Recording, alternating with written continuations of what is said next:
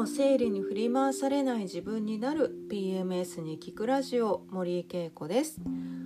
はいこんにちは、えー、もうすでに13回目になりました今回のラジオです、えー、トータルでもう4ヶ月以上続いているということですよね、えー、私にしてはめちゃくちゃ続いている方です。はい。えーと、私もすごく楽しく、えー、このラジオをね収録させていただいてるんで、えー、まあ、このラジオの向こうでどんな方が聞いてくださってるのかなとすごくあのいつもワクワクしながら収録してるんですけれども、えーと、たまにねカウンセリング受けた後の方からね、えー、その後をね報告してくださるメールとかいただくこともあるんですけどつい先日はね3年半前にカウンセリングを受けましたという方からねゆいちゃんね覚えてるよ、えー、ご連絡をいただいたんですけれども、えーとまあ、彼女が言うにはもうほぼほぼカウンセリング前のような PMDD のような症状はもう出ていないということなんですね。でまあ本当にその3年半 PMDD のようなね症状が出ていないというのは本当に素晴らしいことだと思うんですよ。でまあ本人はね意外と私でも頑張れてるのかな一応言われたことはアドバイスされたことは頑張っているんですけどでもたまには調子も悪い時があるんですでもそんな時はそれ以上悪くならないように気をつけてますっていうようなことをねご連絡いただいたんですけどもいやもう素晴らしいですよ。あの調子悪そうだなと思った時にこれ以上悪くならないようにって言ってこう自分でちゃんと気づいて対策ができてるその結果やっぱりこの3年半 BMDD の症状が出てないっていうことですもんね。本当にあのご本人のもう努力の賜物だと思うんですよ。でまああの努力してるって自分では思ってないなかったんで、まあ、そう言われて嬉しいですって言ってくださったんですけどもあの努力したような気がしていない、まあ、つまり、まあ、調子が悪くなりそうだったらバランスを取るようにしてるっていうことが、まあ、日常的にちゃんとできてるっていうことですよね。ですのでこうすごく頑張って何かをしてるっていうわけじゃないってもう自分の中にすごくこうコントロールがちゃんとできるようなねえー、自分にちゃんとなってきてるっていうことなんでもう本当にここまでねよく来たなって思います。ゆいちゃんご連絡ありがとう。これからもね無理しないで頑張ってくださいね。はいということであの1回のカウンセリングでこのようにもうその後何年も PMDD の症状が出ないっていう風になることはできるんですね。でもうそのような方はもう今回ご紹介したゆいちゃん以外にももうたくさんおられます。でもちろんね、あのー、個人差っていうのはありますけれども、まあ、その方に応じた生活習慣に合わせてもう PMDD の症状が出に出にくくするということをカウンセリングはあのー、カウンセリングでは行っているので勇気がねいると思いますけども是非会いに来てもらえると嬉しいなと思います。はい、えーと今日のお話はですねちょっと前回の時にまあ、ちょっとね前回のラジオ10分ほどで短かったんですけどもまあメッセージとしては生理前にどうしてもこう自分のこと嫌いになったりもう嫌になったりもう見たくないっていうようなねこう自己嫌悪とかこう自分を責めたりっていう気持ちになりやすいと思うけどそういうふうにだけはならないでね言い訳してでもいいから私はあの悪くないんだ。私はあの私のことを嫌いになる必要はないんだっていうふうにちょっと気持ちをね強く持ってねっていうお話をしてたお話をしてたんですけどもあの今日はねじゃあそもそもどうやって嫌いにならないようにすればいいの？だって嫌いになっちゃうんだもん見たくないんだもんそんな嫌な自分っていうのがもちろん本音だと思うんですよ。でそこでね本当にこうぐるぐるぐるぐるこう毎月毎月とか毎日毎日こう巡っちゃうんですよね悪いスパイラルをね。ですので今日はまあそこからどういうふうに抜け出せばいいかっていうお話をしたいんですがまあ、この話をする時に必ずこう私が必要だと思うのが原因と結果っていうのが必要だと思ってるんですねこう理解する必要がね。で原因があって結果って生まれるんですよ。で原因って別に悪いことばかりではないんですね。まあ、いわゆる、まあ、プロセスそこに至るまでの過程があって結果が生まれるということなんですね。でこれってあの例えば生理前にこうイライラしたりとかこう不安になったり苦しくなったり悲しくなったりああもう嫌だっていう気持ちになっているこの結果ですよねこういう結果になっているのは必ずそれを引き起こす原因まあこれまでのプロセス何何かしらの過程があって今こういう自分になってるっていう結果があるということを是非認識していただきたいんですね。であのこれちょっと分かりやすく言うとパンなんです あのパンなんですっていうのも変なんですけど、まあ、いろんなねあの物事には原因があって必ず結果があるんですけど、まあ、ちょっと分かりやすい話としてあの目の前にパンがあると思ってください。うん、で、まあ、どんなパンでもいいですよ。でじゃあこのパンが目の前に結果として出来上がってるんですよね。ででもそのパンが出来上がるまでの間にさまざまな工程プロセスがあってこのパンができたはずです。でこのパンができるまでの間に、えー、まず小麦粉が必要ですよね。でそこにお水を入れたり、まあ、イースト菌を入れたり発酵させたり、ねえー、何こうこねたり冷蔵庫の中入れたりとか、まあ、いろんなね方法、まあ、オーブンに入れて焼いたりっていういろんなプロセスを経てパンが出来上がってますよね。でもっと言うとじゃあその小麦粉ってどうやってできてんのっていうと、まあ、種が地面に植えられてそうですよもうこっから始まってるんですよ。種が地面に植えられて小麦の芽が出てまあねあのお水と日光と肥料ととかいう形で、まあ、麦が成長して麦の穂がついて収穫っていうことになりますよね。で収穫してもみ殻を取りますよね。脱穀しますよね。で脱穀して麦の実の部分が出てきたら今度はこれを粉にして初めて小麦粉になるはずです。だからパンになるまでの間にいろんなプロセスがあってその中の材料の一つが小麦粉でそれが小麦粉になるまでにもいろんなプロセスがあったっていうことですよね。まあつまりね今目の前にあるパンができるまでの間にいろんなもののいろんなプロセス過程があって結果出来上がったものが目の前にあるパンです。でこれが生理前の自分と一緒なんですね。いろんな状況を経ていろんな経験を経ていろんなものを食べていろんな生活習慣をこうしてきて今のこの自分がいて症状が出てるっていうことですよね。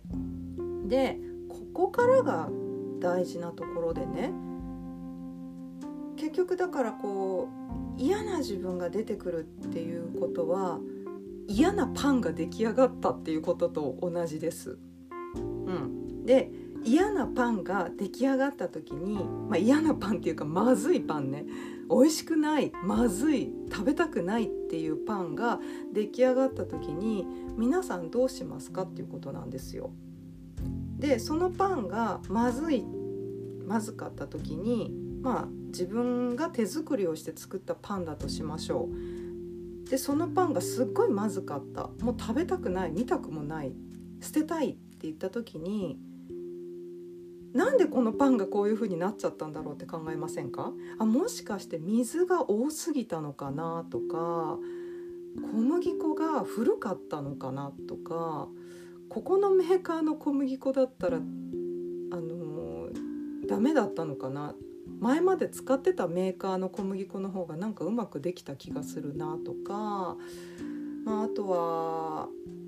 そうですね。あの発酵させる時間が短かったのかなとかこねるのが足りなかったのかなとかね。いろんなことを考えてなんでこうなったんだろう？なんで美味しいパンができなかったんだろうって考えると思うんですけど、あの、これをね生理前の自分に当てはめた時に、まあ、嫌な自分が出来上がっちゃったと。生理前にね。嫌な自分が出来上がった時になんでこの自分になったんだろうって振り返るのがさっきのパンのお話と同じなんです結局今この結果になっているには必ず原因があるからその原因をちゃんと探るっていうことをすれば次には美味しいパンが出来上がってる可能性があるんですよね。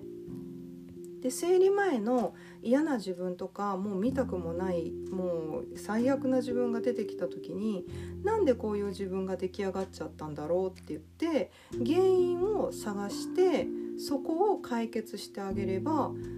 次は嫌な自分になってない可能性もあるわけですよね。ここがすごく大事なとこなんです。だからあの原因と結果っていうのが必ず一緒で一緒になっていて今こういう結果が生まれてるということは必ずそれを引き起こしたプロセス原因っていうのがあるっていうことにちゃんと気づくっていうことなんですね。でそれをねこう自分を責めて生理前にねこう嫌な自分っていうのが出てきた時に自分を責めて嫌いになってもうこんな自分見たく見たくもないもう最低もう終わってるもう消えてしまいたい死んでしまいたいって言ってるのってなんだよこのパンまずいじゃねえかポイって言って捨ててるのと同じで結局なんでそのまずいパンができたのかっていうのをちゃんと考えないとまた次同じパンができちゃうんですよ。だって分かんないわけですよね原因がどこで何を間違えたかっていうのが。で